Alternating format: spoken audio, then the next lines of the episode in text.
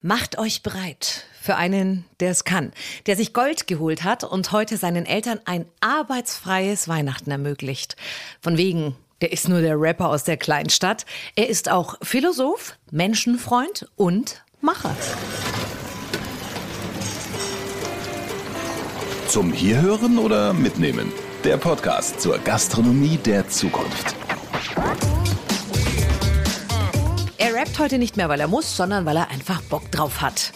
Mit Bowser hat er in der gleichen Fabrik geschuftet. Dass ausgerechnet aus einer Kleinstadt in Baden-Württemberg so viel Rap kommt, ist Notwehr. Notwehr gegen den Reichtum, der nicht für alle reicht. In Bestzeiten wog er 150 Kilo bei über 1,90 Meter Größe. Das hat ihm seinen spitz und heutigen Künstlernamen eingebracht. Rin ist einer der bekanntesten Rapper bei uns im Sommer 2015 fiel er das erste Mal auf. Mit seinem zweiten Album Nimmerland holte er sich Goldstatus. Trefft mit mir einen der nettesten und am meisten reflektierten Menschen, die ich bisher getroffen habe. Ich freue mich total. Ich grüße dich, Rin. Grüß dich. Rin, du bist der Rapper in der Kleinstadt. Bietigheim-Bissingen. Ich habe vorhin extra nochmal nachgeschaut, hat ein bisschen was über 43.000 Einwohner. Ja. Wie sexy ist es da, Rapper zu sein? Naja, ist äh, Betrachtungsweise, ne? Was, was, was, möchte man vom Leben? Für mich ist es sehr sexy. Für meine Lebensrealität ist es äh, sehr, sehr toll. Wie sieht deine Lebensrealität da aus? Ich glaube nicht so, wie man sich die Lebensrealität vorstellt von einem Rapper. Lass mich hören. Also ich mache ja schon Musik jetzt seit, also professionell seit fünf Jahren. Das heißt, äh, in gewissen Dingen hat man auch schon professionellere Abläufe. Ohne arrogant zu klingen, ich habe echt ein cooles Leben. Also ja, ist doch schön. Ich habe echt ein cooles Leben so und äh, auch ein gemütliches Leben, auch ein tolles Leben. Es ist ab und zu natürlich sehr, sehr stressig, aber auf der anderen Seite der Waage ist es natürlich auch, kann ich im Gegensatz zu vielen Menschen, also ne, eine Krankenschwester kann so hart arbeiten, wie sie will. Sie wird wahrscheinlich nie die gleichen finanziellen Mittel haben wie ich. Deswegen äh, bin ich da sehr, sehr, sehr dankbar täglich, weil ich äh, auch die andere Seite kenne. Zuhauf, okay. zu gut. Ja, Sprechen wir noch drüber. Äh, kannst du bei dir überhaupt vors Haus gehen, ohne dass du sofort belagert und mit äh, Höschen beschmissen wirst? Oder? Ja, ja. Das ist ja zum Beispiel äh, der sexy Teil. Dadurch, dass es ja so eine kleine Stadt ist, kennt mich ja jeder. Also entweder warst du mit mir in der Klasse so, dann mache ich sowieso kein Foto mit dir, weil dann kennst du mich seit 15 äh, Jahren und dann komme ich mir da ein bisschen äh, bescheuert vor. Oder es sind dann die kleinen Geschwister oder so. Ne? Da ist dann, da, da habe ich für Verständnis und dann mache ich das auch gerne. Aber der Kreis an Menschen, die noch kein Foto von mir haben, ist relativ klein. Okay. Ich frage mich heute selber, ob das gerade hier ein Film ist. Das ist ein Satz aus Center Court. Äh, welche Rolle spielst du gerade in deinem Film? Das ist eine gute Frage. Ich weiß es nicht. Also je nach Betrachtungswinkel. Für mich selber bin ich die Hauptfigur. Oh, das ist eine echt gute Frage. Lange nicht mehr so eine gute Frage gestellt bekommen zumindest aus der eigenen Warte, glaube ich, ist man in diesem Job prädestiniert dazu, zu denken, dass man immer die Hauptrolle spielt. Ich mache das auch für mich selbst, aber glaube ich nicht im positiven Sinne, weil ich ziehe mich dann auch in der Art und Weise auch gerne zur Rechenschaft selber und sollte das nicht so oft machen, wie ich das gerne mache. Hat das auch was mit Bodenhaftung und Abheben zu tun oder? Naja, eigentlich steht das ja, ist das ja ziemlich konträr, oder? Also irgendwie die Hauptrolle sein, aber bodenhaftig sein, aber irgendwie versuche ich das zu sein. Ich glaube, der Spagat ist ziemlich krass, aber ich glaube, es geht. Ist das auch, warum du in Bietigheim-Bissingen bleiben möchtest? Weil du sagst, das ist für Definitiv. mich einfach also das ist, steht auch gar nicht zur Wahl für mich, zumindest jetzt. Vielleicht ändert sich. Als junger Mensch macht man ja gerne so harte Aussagen und merkt dann, okay, das Leben ist ein bisschen länger und man ändert sich doch noch ein paar Mal. Aber so klug bin ich dann auch schon. Aber zumindest für meine jetzige Lebensrealität ist es herrlich und ich will es nicht missen. Was würde mit dir passieren, wenn du nach Berlin gingest? War das mir mein absoluter Albtraum. Also ich, ich hasse es auch jedes Mal. Ich finde es schade, dass ich die Stadt halt nie so als normaler Konsument oder so erkennen durfte. Das heißt, ich kam dann direkt beruflich rein und das steht dann quasi für alles da, was, was ich nicht mag an diesem Job. Also die künstlerische Gleichschaltung, diese, ich, ich mag allgemein keine Epizentren der Kunst. Ich mag so, positiv ausgedrückt sagen die Menschen ja immer so, es ist ein Creative Hub oder so, aber für mich ist das Bullshit. Für mich ist das einfach nur Einheitsbrei. Für mich ist es ein, ein Haufen von Menschen, die sich alle gegenseitig auf die Schulter klopfen, die sich alle so toll finden, gegenseitig aber eigentlich gar nicht so toll sind und gar nicht so viel drauf haben. Es würde auch deine Kreativität killen? Definitiv. Also ich habe auch viele Kollegen gesehen, deren Kreativität durch äh, diesen Move gekillt wurde, auch auf internationaler Ebene. So das LA ist ja so ein bisschen das Berlin der westlichen Welt, sagen wir mal. Dein Album heißt Kleinstadt. Verarbeitest du da auch so ein bisschen deine Jugend? Das erste Mal, ja. Also ja, habe ich auch äh, dann verstanden und gemerkt, okay, das ist sicherlich auch der Situation gegeben. Ne? Also dadurch, dass man ja, sage ich mal, abgeschnitten war die letzten zwei Jahre von, von externen Erlebnissen oder zumindest sehr viel weniger hatte als sonst, hat man sich mit sich selber mehr befasst und ich dann halt indessen halt auch natürlich mit meiner eigenen Vorgeschichte. Ich fand das sehr, sehr heilend und sehr, fühlt sich sehr, sehr toll an. Auch, auch endlich als Künstler auch ein bisschen mehrdimensionaler sein zu können. Vor allem als Hip-Hopper, weil das uns eigentlich selten gilt. Ne, Hip-Hopper dürfen eigentlich immer nur so Archetypen sein. Also wir dürfen eigentlich immer nur so Superheld oder Anti-Held, so, ne? Öfter halt Anti-Held, ne? Aber äh, hat ja auch gut funktioniert. Aber ähm, ich glaube, es bricht auch ein Zeitalter an. Das hat auch, glaube ich, jetzt auch nichts mit Hip-Hop zu tun. Ich glaube, die Menschen sehen sich nach mehr Dimensionalität. In egal, äh, was sie konsumieren, sei das jetzt ein Journalist oder ein Rapper oder ein Schauspieler oder was auch immer. Ich glaube, das wird das nächste Zeitalter bestimmen. Ist auf jeden Fall sehr spannend, was da gerade passiert. Auch in welcher Geschwindigkeit. Kommst du da noch mit bei der Geschwindigkeit? Ja, es ist mein Beruf so, ne? Und ich, ich brauche auf jeden Fall mehr Gegengewicht, als ich es früher gebraucht habe, um das auszuhebeln. So. Struktur. Struktur ist, finde ich, das beste Gegengewicht für mich zumindest. In allem, also beruflich oder privat so. Beides braucht Struktur, weil das, das merkst du schnell als Künstler. Du bist ja du bist ja dein eigener Herr, ne? Du bist ja selbstständig. Also und bei uns im Schwabenland sagt man, dann bist du halt äh, selbst und ständig. so und äh, das, das, das ist wirklich Fakt. Du musst äh, ganz schnell, ganz, ganz schnell lernen, dass du nicht 24 Stunden in deinem Kopf da sein kannst. Dass du Pausen dir nehmen musst, nicht nur brauchst, sondern musst. So, das erlaubt man sich ja meistens nicht als äh, junger Kerl. Aber äh, irgendwann lernt man das schnell. Äh, dann persönliche Strukturen halt, ne? auch mal sich auch mal dieses klassische Wochenende gönnen. Obwohl das in den letzten ein, zwei Monaten jetzt nicht so e geklappt so, hat. Mm. Aber ja. Aber ich finde es lustig, dass du ausgerechnet in so einer völlig strukturlosen Zeit, in der wir jetzt irgendwie seit 18 Monaten feststecken, genau das für dich suchst und anscheinend auch findest, weil das ist ja das Problem von uns allen. Ach, ich glaube, jeder kann das finden. Und ich meine, ich bin ja, wie gesagt, in einer sehr privilegierten Situation. Menschen schaffen das mit viel, viel weniger Zeit und Mitteln zur Verfügung als ich. Von daher finde ich es ein bisschen frech, da zu sagen, dass das schwer wäre oder so. Es, natürlich gehört da auch Wille dazu, aber das ist schon in Ordnung. Also es, es, es ist machbar auf jeden Fall. Mehr also ich machbar. musste jetzt äh, nach den ersten Minuten schon mal ein Kompliment machen. Ich finde dich wahnsinnig sympathisch. Ähm, Dank, Dankeschön. Und unglaublich reflektiert. Woher kommt das? Wer, wer, was ist das? Das kann, das rührt, glaube ich, äh, daher, dass ich gerne Zeit mit mir selbst verbringe oder oft auch gezwungen Zeit mit mir selbst verbracht habe, sehr früh auch und äh, glaube ich schnell verstanden habe, mit meinen äh, eigenen Gedanken alleine zu sein, was nicht immer positiv ist. Also diese Facette jetzt, wenn du sagst, du findest mich sympathisch, das spiegelt die eine positive Seite davon, aber da gibt es auch sehr viele negative Seiten davon, wenn man so verkopft ist. Ja, ja. Dr. Jekyll und Mr. Hyde, das sind dann immer genau, zwei Persönlichkeiten. Ich, ich reflektiere mhm. ja nicht nur das Gute in mir. Bowser und Shindy kommen auch aus Bietigheim-Bissingen. Äh, welchen Unterschied siehst du so zwischen euch und den Großstadt-Rappern wie Bushido oder Capital Bra? Ich glaube, wir sind alle weniger industrialisiert. Also wir, es gibt weniger so äh, eben dieses Creative Hub-Ding so, ne? Äh, jeder von uns kann und äh, möchte auch meistens nicht mit diesen Standard-Industrieproduzenten arbeiten oder mit den äh, allen Standard-Industriemechanismen, seien es äh, vis visuelle Hebel oder musikalische Hebel. Das heißt, man ist immer am Anfang irgendwie auf sich gestellt.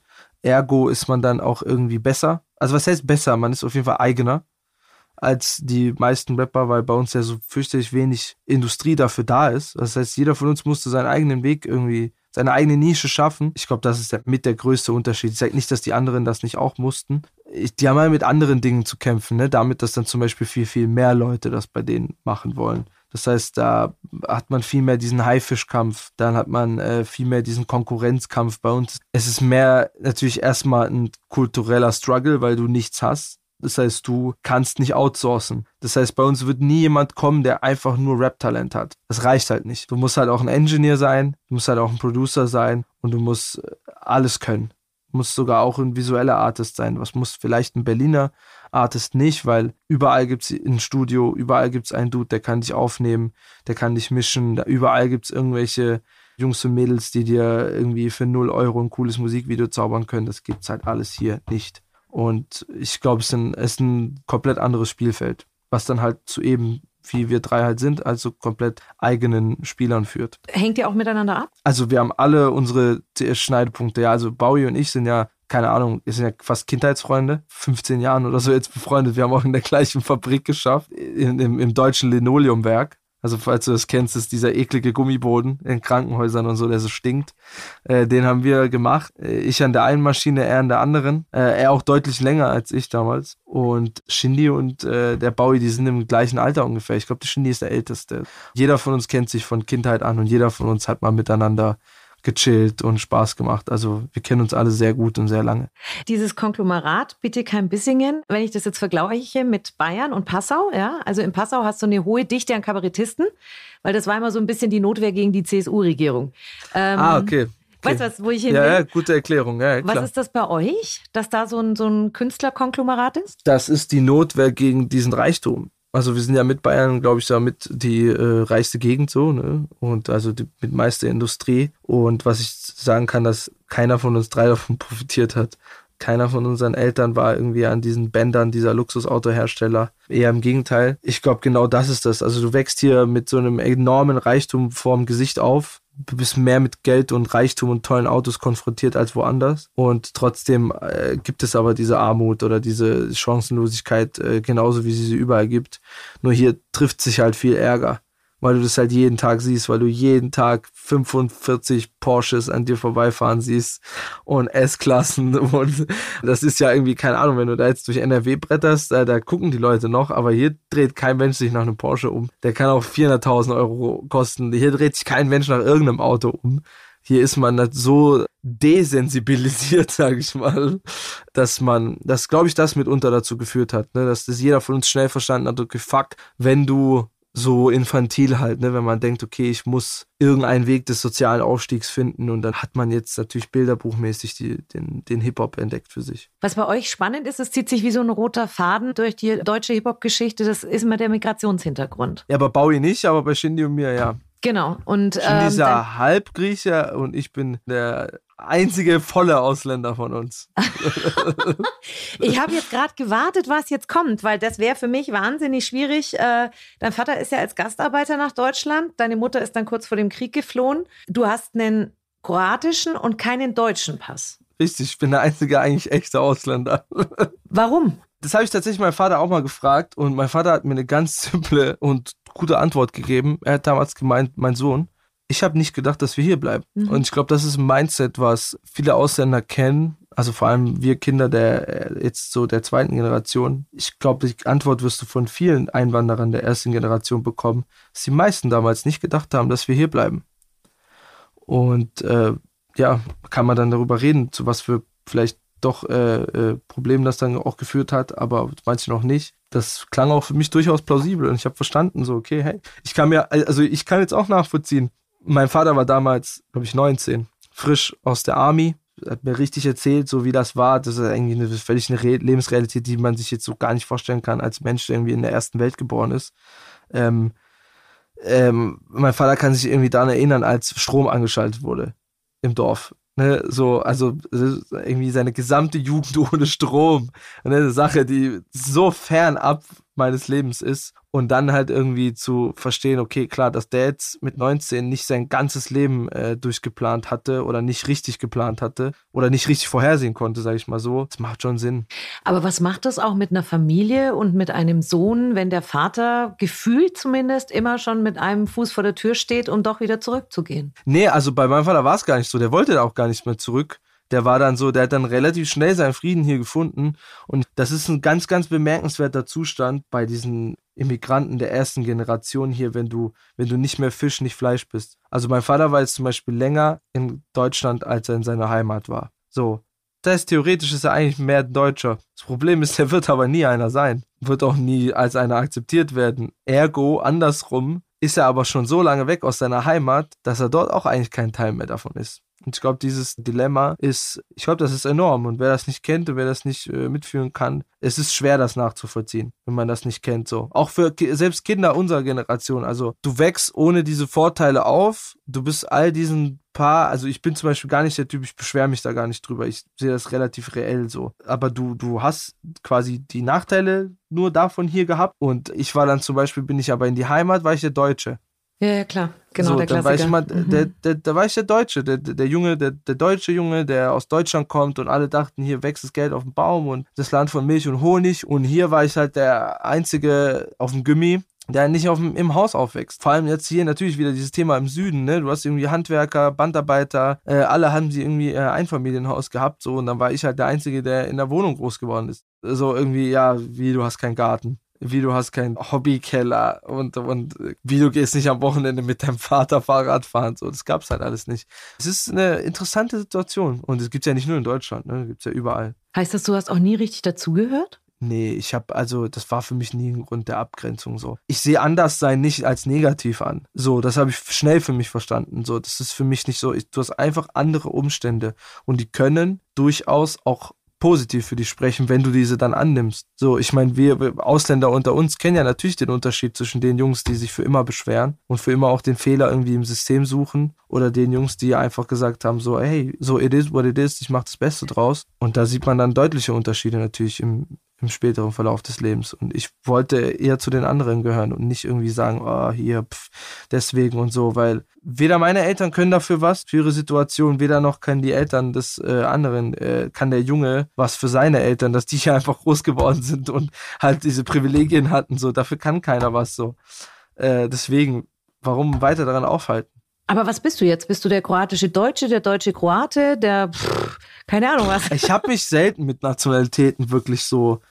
Vor allem bei uns ist es ja noch, noch komplizierter so. Als Ex-Jugoslawe ist das ist ja Mhm. fürchterlich. Das ist ja, das, das ist ja so kompliziert und äh, das ist, das also das musst du schon zu studieren, um diesen Konflikt wirklich zu verstehen. Und das ist ja Wahnsinn. Ich glaube, es gibt keinen komplizierteren Konflikt fast innerhalb Europas, also zumindest kontinental gesehen oder geografisch gesehen. Äh, deswegen, das, äh, da habe ich auch schon schnell gemerkt, so, okay, ey, da mische ich mich nicht ein. Ich für meinen Teil fühle mich inzwischen sehr deutsch und ich fühle mich sogar sehr schwäbisch. Kannst Also du ich, äh, Schwäbisch? Ich, Kannst ich du kann Schwäbisch Schwäble, natürlich kann ich Schwäble. Also Oh, ich, super. Wir, wir kennen den ganzen Tag Schwäble. Schwätze. ähm, also, Kannst du, kannst du spontan was auf Schwäbisch rappen? Ne, Schwäbisch Rappen kann ich nicht. Das, mal, das hebe ich mir mal für ein Skit auf, das schwäbische Rappen. Aber ich habe ja hier und da geschwebelt. In einem meiner größten Hits, da war ja sehr, oh Gott, haben die sich alle aufgeregt beim Radio wegen, weil ich sie frägt gesagt habe. Damals. Und sie frägt und sie frägt. Und das war ja, äh, klar, ich habe das ja gar nicht gesehen. Ich war einfach so, hä, was ist, warum regen sich alle da so auf? Äh, Was ist denn los? Aber da Also ich ich kann gemerkt, dich okay, beruhigen, in Bayern wird das auch keiner gemerkt haben, weil bei uns Nee. regt man auf. Genau, genau. Aber äh, dann habe ich gemerkt, okay, irgendwie so Berliner Radios und so waren so, haha, der frägt und haha. Und ich war so, was ist denn euer Problem? Bevor wir ein bisschen in deine Kindheit gehen, Rin ist einfach die Abkürzung äh, für einen Spitznamen, oder wie kam das? Genau. Also Okay. ich war ganz früher mal mein Spitzname war immer Rino. Also wie das Klar. Rhinoceros Mhm. und daraus wurde dann irgendwann Rin. Und äh, ich so auch von Renato, und- und- oder? Ja, so ein bisschen und weil ich einfach groß und fett war. und äh, so, äh, ja. Bist du gemein zu dir selber? Ach, also alles okay. Also ich war halt einfach 1,90, 150 Kilo. Also man konnte mich, man konnte mich schon Rino nennen. Das ist schon, das hat schon gepasst. Es ist äh, nicht so einfach, einen Typ zu mobben, der fast zwei Meter groß ist. Und, Das stimmt. und also so, so schlimm war das jetzt nicht. Schöner Satz. Welche Rolle spielt Kroatien, beziehungsweise welchen Teil übernimmt das Land in deiner Identität? Es aus, aus verschiedenen Betrachtungsweisen. Ich glaube, das kann man gar nicht so generalisieren. In verschiedenen Lebensphasen nimmt es verschieden große prozentuale Teile ein. So, also in manchen Phasen mehr, in manchen weniger. Wenn man jetzt äh, meine Kindheit oder so oder Teile meines Lebens, wo ich noch nicht so selbstbestimmt gelebt habe, sage ich mal, also ergo als ich ein Kind war oder so, hat das eine größere Rolle gespielt, als das zum Beispiel heute eine Rolle spielt für mich. Aber ich glaube, das ist bei den meisten Menschen, die ein gesundes Verhältnis zu ihrer Nationalität haben. So, oder ich hoffe, dass es so ist. Deine Eltern äh, haben eine Gastronomie eröffnet und du hast mal Haben in schon immer Interview, eine gehabt, ja. ja, und du hast mal im Interview gesagt, die Gastronomie hat mir meine Kindheit und Jugend genommen. Ja, das war das, also ein Teil davon, ja, also einen gewissen Teil, der anders war halt bei, als bei anderen Kindern. Also wir, wir Gastarbeiter, äh, Ausländerkinder, wir haben halt einfach eine andere Lebensrealität, ne? Deine Eltern arbeiten halt immer, einfach immer, so da, wenn Feiertag war und alle gehen halt happy essen, so die waren dann halt essen bei uns. Das heißt, meine Eltern arbeiten, während andere feiern. Und äh, selbst an Weihnachten Also es gab ja nie ein Weihnachten. Das ist ja das beste Geschäft. Also es lässt ja nicht liegen. Am Weihnachten hast du ja die gleichen, hast ja die meisten Essen, so, da gehen ja alle essen. So, aber die gehen ja essen bei dir.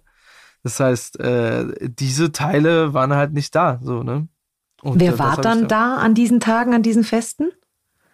Mit wem hast du die verbracht? Äh, de, alleine mit meinem Gameboy. Ohne das jetzt so irgendwie so, oh, traurig, aber da hast du jetzt zum Beispiel vielleicht die Antwort, warum ich so reflektiert bin. Okay, du hattest Zeit nachzudenken. Ich hatte Zeit, ja. Wow. Aha. Hast du bei deinen Eltern auch mitgeholfen in der Gastronomie? Ja, dann später irgendwann, klar, auch in so einem jugendlichen Alter und so, klar. Ich hab's gehasst. Ja. Weil das war dann auch immer so. Also ich kam dann irgendwie samstags total, äh, total schaden, sage ich mal, vom Feiern und dann musste sonntags Ach, irgendwie helfen. Ja, ja, klar. Äh, so, das war grauenhaft, so total verkatert und äh, gerade so bei Sinnen äh, dann irgendwelche ja, ältere deutschen Herren bedienen mit, mit dem Viertel. Oh, Aber Viertele. war das auch wieder so ein Clash, ja? Also, dass halt die, die mehr Kohle haben und vielleicht mit dem Porsche vorfahren, die sind dann essen gegangen, während du geholfen hast? Gut, so ein Restaurant hatten wir nie. Also, wir hatten jetzt nicht den Porsche-Fahrer bei uns. Aber äh, ja, na klar, also das, da, da äußert sich natürlich schon in der Reichtum in einer anderen Art und Weise, dass halt die Menschen sich leisten konnten, halt ein Wochenende zu haben, so sag ich mal im einfachsten Sinne, so wenn man. Das war dann schon halt quasi Reichtum, ja, dass jemand halt eben das Wochenende dessen Eltern nicht arbeiten mussten. Du hast es vorhin angesprochen, deine Eltern haben leider auch Insolvenzen hinlegen Zwei, müssen. Ja. Zwei, ja. ja. Und diese Unsicherheit in der Gastronomie, die ist ja automatisch immer da. Das arbeitest du auch in deinem neuen Album auf. Wie war diese Phase für dich? Wo gab es auch mal Sicherheit? rückwirkend betrachtet sehr, sehr gut. Also ja? es hat mich äh, rückwirkend betrachtet, bin ich dankbar über jede dieser Phasen, äh, weil ich einfach so viel daraus gelernt habe, so viel auch, ähm, du wächst halt mit einer ganz anderen Resilienz auf gegenüber Dingen, ne? wenn du, du halt schon so viel erlebt hast oder so viel Stresssituationen schon als Kind irgendwie ausgesetzt warst, gehst du halt damit ganz anders um. Ne? Du, du lernst halt, dass du nicht aus Zucker bist, auch mental nicht. Dass du schon ziemlich viel äh, einstecken kannst. Im Endeffekt, jetzt bin ich natürlich froh. Zu den Zeiten war das natürlich ganz klassisch. Klar, du bist traurig. Ne? Klar, du ziehst um, du bist traurig oder du merkst, deine Eltern sind bedrückt, so es läuft nicht. Du merkst irgendwie, keine Ahnung, der Gerichtsvollzieher äh, steht je, alle zwei, drei Tage vor der Tür und dein Vater ist irgendwie ganz, ganz angespannt. Klar, natürlich Du merkst das ja, aber ähm, rückwirkend betrachtet schaue ich das nicht negativ an. Auf gar keinen Fall. Aber es war dir wert, das musikalisch anzuschauen. Ja, weil, also das war auch gar nicht so geplant, sondern ich habe einfach gemerkt, okay, das ist inzwischen etwas, was ich auch adäquat verpacken kann und merken kann. So, also, das ist nicht so, dass du dann denkst, so, oh, es gab ja weniger Hedonismus in meinem Leben also es gab ja auch weniger zu feiern, sage ich mal. Ich habe weniger Festivals gehabt, weniger Action so und natürlich war das Album dann äh, introspektiver und äh, dass dann, wenn man dann introspektiver wird, dann auch irgendwie Teile seiner Vergangenheit durcharbeitet, das ist dann, glaube ich, ganz logisch. Bist du durch die Jugend und Kindheit, die du hattest, dankbarer als andere? Wenn du mit äh, Freunden unterwegs bist, merkst du, dass du da eine andere Haltung hast? Nee, weil ich habe äh, eigentlich alle meine Freunde haben eine sehr ähnliche äh, sehr, sehr, also teilweise noch, noch viel, viel schlimmere Lebensumstände als ich so. Ich habe damit noch die besten Lebensumstände gehabt, sogar eher. Also von Freunden über sehr früh verstorbene Eltern, äh, äh, sehr viele Scheidungen, sehr viel Dramen und äh, deswegen bin ich, glaube ich, auch so Heimat und, und Ding verbunden, weil dieser Freundeskreis, wir haben uns alle gegenseitig erzogen. Wir waren diese Familie, die wir zu Hause alle nicht hatten. So eine Familie kann in einem gewissen Alter natürlich auch auf ganz schön viel dämlichen Scheiß kommen. Ähm. Puh, da gab es auch ganz schön viel dämlichen Scheiß. Ja, ja, klar. Aber habt ihr euch auch so ein bisschen gegenseitig reguliert? Also, dass ihr wusstet. Äh Klar, also da gab es alle sozialen Strukturen, so wie man sich das vorstellen kann. So. Und das, ich meine, das passiert ja überall auf der Welt. Ähm, das ist ja auch nichts, sag ich mal, so Besonderes dass äh, Kinder und Jugendliche irgendwie zueinander finden und, und, und diese Gruppenbildung. Ist schon alles äh, gut so und schön so. Und ich bin einfach nur froh, dass eigentlich im Endeffekt all diese Geschichten äh, zum Großteil inzwischen in eine positive Richtung geschrieben werden können. Und das ist, glaube ich, das Einzige, was wichtig ist. Ich glaube, da geht es auch gar nicht so um die Menge, wie viel. Ich, wir haben alle Glück im Leben jetzt einfach erfahren. So, der eine ein bisschen mehr, der eine ein bisschen weniger.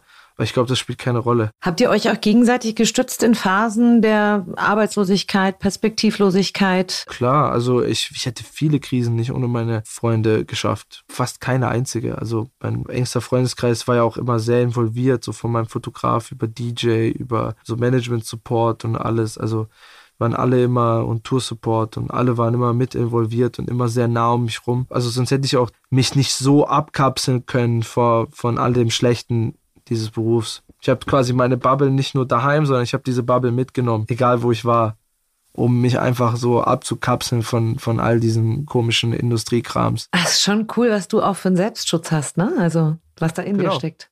Gerade jetzt in der Corona-Pandemie haben ganz viele Gastronomen Angst, auch deren Familien, wie das weitergehen soll. Hast du. Naja, gut, meine Eltern mussten jetzt nicht so viel Angst haben, finanziell gesehen.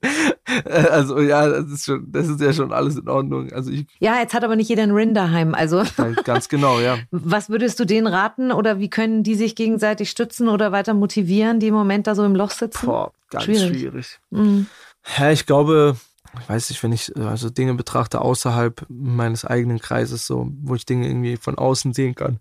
Ich glaube, es bricht für alle, von jedem Kleinstunternehmer bis zum großen Rapper oder Entertainer. Ich glaube, es bricht eine neue Zeit an, mit neuen Werten, mit neuen Dynamiken, mit neuen Tools. Und ich glaube, man sollte diese Zeit zumindest nutzen, falls es möglich ist, zu lernen und sich selber in Frage zu stellen und alle Dinge, die man davor getan hat, in Frage zu stellen. Weil ich glaube, wenn, und der Tag wird ja sicherlich irgendwann sein und wir mal wirklich, sage ich mal, so Corona-Thema irgendwie größtenteils aus unserem Alltag, sage ich mal, verbannt haben und das nur noch so eine Nischensache ist, ja, und nicht mehr irgendwie auch 90 Prozent der Medien einnimmt, glaube ich, wird man schon in eine andere Welt reinsteppen. Also ich glaube, das hat viel Wandel aufs Extremste beschleunigt. Mhm. Haben deine Eltern das Restaurant noch? Tatsache, ja. War es für dich jemals eine Idee, auch in die Gastronomie zu gehen? Ach, ich mache vielleicht nächstes Jahr habe ich ein kleines Spaßprojekt vielleicht vor, so gastromäßig. Okay. Aber das ist so ein bisschen, also das ist so, ich, ich, also ich weiß auch gar nicht, ob das schon spruchreif ist oder so, aber ich habe mal auf jeden Fall Bock, irgendwann in meinem Leben ein äh, Frühstückscafé zu eröffnen. Ah, wie schön. Weil ich so gerne frühstücke. Und weil es irgendwie kein Gescheites bei uns in der Stadt gibt. Echt? So, ja, ja, es ist eine Kleinstadt, ne? Wir hängen ja mit allem noch so ein bisschen hinterher. Bei uns gibt es jetzt nicht die hippen Berliner Veggie-Frühstücksläden mit Quinoa-Bowls und Acai-Bowls. Ich, ich, ich, ich schaffe ja meistens eigentlich durch all meine Karriere einfach Dinge, wo ich selber drauf Bock habe. Oder Dinge, die mir fehlen. So, meine ganze Musikkarriere ist eigentlich auf dem Ding basierend, so dass ich ein Künstler sein wollte, den ich selber gerne konsumiert hätte. Die Basis vieler Dinge ist oft Liebhaberei bei uns. Mhm. Also okay. Also jeder tut die Dinge, die er, die er liebt, wo er sich auskennt, wo er irgendwie Emotionen zu hat, weil Geld ist irgendwie so schnell kein Antrieb mehr. Das ist natürlich eine sehr privilegierte Aussage, aber es ist dann tatsächlich so. Wenn das dann so ist, dann äh, braucht man, sollte man schnell einen anderen Antrieb haben, weil sonst sinkt das Schiff ganz schnell. Und dann ist aber auch sogar dann wieder das Geld weg. Das ist ja das Lustige. Dann freuen wir uns auf ein Frühstücksrestaurant und da muss es ja nicht Bowls geben, da kann ja auch Semmel und der Marmelade dabei sein. Äh, ja, also, Leberkäsweckle. Leberkäsweckle. LKW. Ähm, wenn ich an kroatisch Essen denke, lass uns ein bisschen über Ernährung und nee, ja. ehrlich gesagt Fleisch mit Fleisch. Ich habe sowas noch ja, nie genau. erlebt. Wir waren vor der Küste Kroatien segeln und ich habe nach vier Tagen gedacht, ich kriege einen Schreikrampf, ja. weil es gab Fleisch mit Fleisch. Es gab auch keine Kartoffeln Fleisch, oder sonst irgendwas. Fleisch mit Fleisch, Beilage Fleisch und Fleisch und Soße und Fleisch und Brot vielleicht mal. Brotfleisch, Fleisch, genau, Brot. Aber, aber Brot in so Fleischsaft getunkt ja. und Öl und Warum? Fleisch. Naja gut, die, die kardiovaskulären Krankheitsraten in, in unseren in ex-jugoslawischen Ländern äh, können da Geschichten von erzählen, dass das äh, gar nicht so gut ist, das Modell. Aber ich glaube, das ist halt einfach so eine altertümliche Ernährungsweise. Ne? Die meisten, das ist ja eine so schnelle Verwestlichung oder Industrialisierung da stattgefunden, dass das halt noch so ein großer Clinch ist. Ne? Also wenn man überlegt halt, ne, schon alle einfach mein Vater, also mein, mein eigener Vater, der jetzt nicht irgendwie 100 ist oder 200 Jahre alt ist, äh, kommt noch aus Verhältnissen ohne Strom. Das heißt, dass sich da innerhalb von 50 Jahren all diese Sachen anpassen konnten, das ist zu schnell. Das heißt, hast du diese Leute, die sich einfach quasi ja fast noch bäuerlich ernähren. Oder das, was man damals als privilegierte Ernährung Genau. gesehen hätte. Damals wäre ja. das, Mhm. wow, wer konnte Mhm. sich das leisten? Jeden Ja. Tag Fleisch. Das war das Erstrebenswerte. Und jetzt, wo das möglich ist, wird das auch so gemacht, bis man, denke ich mal, in den nächsten 10, 20 Jahren verstehen wird, oh, so gesund ist das gar nicht. Nein.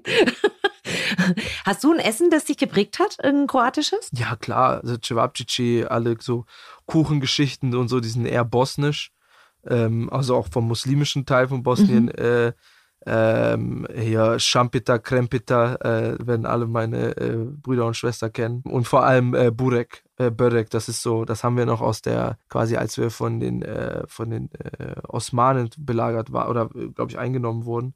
Die waren ja 500 Jahre bei uns und da haben wir sehr, sehr viel osmanische, türkische Kultur bei uns. Deswegen haben wir auch den Kaffee, den, den Börek, Börek kenne ich, aber was ist Schampeter, Schumpeter, was? äh, Shampita und Krempita, das sind so einfache, so, so Blätterteigkuchen, aber so zweimal Blätterteig und einfach so ganz jugomäßig so 5 Zentimeter Creme. So eiskalt, Geil. richtig, so, mach mir einen Kuchen mit richtig viel Creme. So, und richtig viel Fleisch. Da gehen die Augen auf. Leider Genau. seht ihr ihn gerade nicht. Ähm, aber das ist total nett. Das könnte auch ein Jugendbuch sein. Schampeter und Schumpeter gehen auf den Berg. Ja. Wie heißt das? Äh, genau, genau. Shampita und Krempita. Schampeter und Krempeter. Okay. Wie ernährst du dich im Moment? Du hast gesagt, äh, du hast äh, wie viel? 150 Kilo damals gewogen oder war das äh, Koketterie? Wolltest du mich ein bisschen hochnehmen? Nein, nein, wirklich. Ich habe 150 Kilo gewogen. Ich habe da mal ganz, ganz viel abgenommen. Ich habe da mal nur so 90 oder so gewogen oder 8, 85. Wie hast Ah, du jetzt das bin ich gemacht? schon wieder deutlich schwerer. jetzt bin ich schon wieder bei so 110. Ah, da würde ich auch jetzt gerne mal wieder runter. Also da bin ich gerade dran. Aber ich glaube, diese Corona-Kilos, äh, ich glaube, da bin ich nicht der Einzige. Also ich gehe mit sieben ins Rennen. Bei mir sind es sieben mehr. Ja, bei mir sind es mehr so fast 20. Ja gut, aber weißt du, ich bin 1,63, ja? 1,63, 7 Kilo und 1,92, 20 Kilo. Wir nähern uns schon an, wir zwei. Ja, das, das, ist schon, das ist schon nicht so weit weg. Ja. Ja, leider. Du sagst, du isst wahnsinnig gern. Was, was sind deine Favoriten? Alles, was ungesund ist. Also Kuchen. Äh, ich habe ein ganz, ganz krasse Problem mit Zucker. Zucker, ich liebe ihn. Ich, äh, ich würde das sehr gerne loswerden und ich arbeite auch dran. Aber da, diese neuen Verkabelungen im Gehirn zu legen, das dauert. Äh, Naja, und Zucker ist eine Droge, das muss man ganz klar sagen. ja, nee, klar, und auch noch so, äh, gesellschaftlich verbreitet. Und das dauert echt lang, auf Langzeit all diese Synapsen neu zu verdrahten. Genau, also sehr, sehr viel Süßigkeiten und äh, natürlich bin ich auch wie, wie alle unsere Jugos. Ich, ich liebe Fleisch. so, und dann am besten noch mit sehr viel Kohlenhydraten, also am besten dann auch noch irgendwie die Spaghetti Bolognese oder Yay! Oh, Okay. die, die Kracher der ungesunden Tabelle. Kochst du selber oder lässt du liefern? Ja, sehr viel. Kochst selber. Ja, ja, ich koche ultra viel, ja, fast dreimal am Tag so. Warte, warte, warte, jetzt muss ich zwei Schritte zurückgehen. Hast du gerade gesagt, dreimal am Tag? Ja. Okay. Ja, ja, ich koche schon, also nicht selten dreimal am Tag, ja. Was ist mit äh, Fastfood? Doch, einer klar, also Studio und also natürlich so, ne, wenn du im Studio bist, kochst du jetzt nicht. Und vor allem Fastfood ist immer Nummer eins Thema halt auf Reisen. Das ist ja das Einzige, was offen hat. Das ist auch ein echt, das ist ein verdammt gutes Konzept, Alter. Wenn alle zu haben, äh, dass die halt offen haben. Und ich meine, ey, so. Und du auch, musst äh, nicht mal raus aus dem Auto. Das ist das Allermieseste. Nee, genau. Und dann auch vor allem noch zu Zeiten, als ich noch Student war und so, das war natürlich dann Te- Tenor. Hast du einen Lieblingsburger? Also ich liebe Burger, also ich liebe Burger. Das ist auch so ein äh, guilty pleasure von mir. Ich mache auch sehr gerne selber welche, aber so ein Lieblingsburger, ich, ich, ich bin da, ich bin kein Burger-Rassist. Ich liebe alle Burger. Das ist, glaubt, mein Gott, ein Herz für alle Burger. Das Ich habe ein gut. Herz für alle Burger. Ja. Was gibt's bei euch an Weihnachten zu essen, beziehungsweise feiert ihr Weihnachten überhaupt? Heiligabend natürlich Fisch, ne, tiefkatholischen Kroaten. Dann natürlich äh, mittags, äh, klassisch, glaube ich, so, immer so Bratenzeugs und so und so Entenbraten und äh, also Fleisch, sehr viel. Fleisch mit Soße und Fleisch, Fleisch. mit Soße. Sind deine Eltern dieses Jahr am Start oder müssen die arbeiten während Weihnachten? Nee, ich habe die schon seit, also seit vier, fünf Jahren versuche ich die, äh, ermahne ich die immer und sag, ey, Leute, Geld ist da, Schluss. Macht mal auch ein Päuschen und ich glaube, dieses Jahr werden die auch ein Päuschen machen wieder. Du hast ja selber gerade mehrfach gesagt, äh, du bist sehr religiös, ist das richtig? Ja, ja, doch, ja. Also ich bin jetzt kein Freund der Institution an sich, obwohl die Idee natürlich dahinter eigentlich wundervoll ist, aber natürlich über die Jahrhunderte sich da sehr viel Quatsch gebildet hat und der sich ja auch in den letzten Jahren irgendwie mehr und mehr ins Tageslicht kommt. Deswegen wird es irgendwie immer schwieriger. Aber es ist auch irgendwie schade für die Menschen, die das irgendwie wirklich leben. Gibt ja, glaube ich, auch noch richtig viele Menschen, die das auch leben und sich da wohlfühlen. Ich bin jetzt nicht ein Teil davon, aber äh, doch, der Glaube war schon immer sehr, sehr großer Anker für mich. Habt ihr dann auch tatsächlich ein gläubiges Weihnachtsfest und nicht nur wir bombardieren uns mit Geschenken oder? Nein, also so, nee, also meine Eltern waren jetzt auch, also auch gerade den Job gegeben, so nie Zeit gehabt, irgendwie in die Kirche zu gehen. Und okay. wenn man dann diesen zwei Tage frei hatte im Jahr, so, dann haben, sind wir jetzt auch nicht wirklich dann in die Kirche gerannt, so, also mein Vater war so mehr dieser Typ, der hatte dann einfach überall Kreuze so im Auto und am Arbeitsplatz und so, also so, ich glaube, das ist auch ein viel, viel effizienterer Weg und ich glaube, für viele Menschen dann doch die Lebensrealität irgendwo sich diesen Glauben so näher an seinem eigenen Leben zu verwirklichen, anstatt halt wirklich diesem Gedanken hinterherzugehen, zu sagen, okay, ich gehe jetzt jeden Sonntag dahin. Wünschst du dir was vom Christkind? Nur Gesundheit. Alles andere habe ich äh, zuhauf bekommen vom Leben schon und äh, wünsche mir auch da gar nichts mehr. Also das wäre alles andere wäre auch frech. Weiß ich nicht. So, nee, nee, also nee, echt nicht. Ich habe wirklich, also ich hätte mir nicht mal mit so 15 erträumen lassen, dass ich mal so viel habe. Von daher, also Gesundheit, das ist das Einzigste. Wir machen ein kleines Interaktionsspiel zum Abschluss. Gerne. Okay. Ich nenne dir immer zwei Begriffe und du sagst mir jeweils ganz spontan, welcher Begriff besser auf dich zutrifft, okay? Okay. Pommes rot oder weiß? Rot. Maultaschen oder Cevapcici? Schwierig. Gerade Maultasche. Beides geil. Ja, aber tatsächlich Maultaschen gerade. Warum? Warum gerade? Ich habe letzte Zeit voll viele gegessen. Die sind aber echt lecker. Die sind schon gut. Maultasche mit Kässpätzle, mein Ah. lieber Scholli. Ah, mit Kässpätzle, das hatte ich noch nicht. In der Suppe kenne ich's. Ich kenn's abgebraten. Ah, Ja, ah, gebraten. Puh, mit Ei und so. Oi, oi, oi. Ganz gefährliche Nummer. Ganz gefährliche. Abends, oi, ganz gefährliche Nummer. Geht schnell, schmeckt gut. Pah. Übel, übel. Vanillekipferl oder Kokosmakronen? Vanillekipferl. Selber auch backen oder nicht? Backen bin ich tatsächlich sehr schlecht. Okay. Ich kann sehr gut kochen. Also ich bin auch sehr überzeugt von mir selbst. Aber backen kann ich gar nicht. Dosenbier oder Champagner? Weder noch. Kein Alkohol. Doch, aber ich bin mehr der Weintyp. Uh, mhm. Was trinkt man dafür ein? Eher trocken, eher süß? Eher trocken.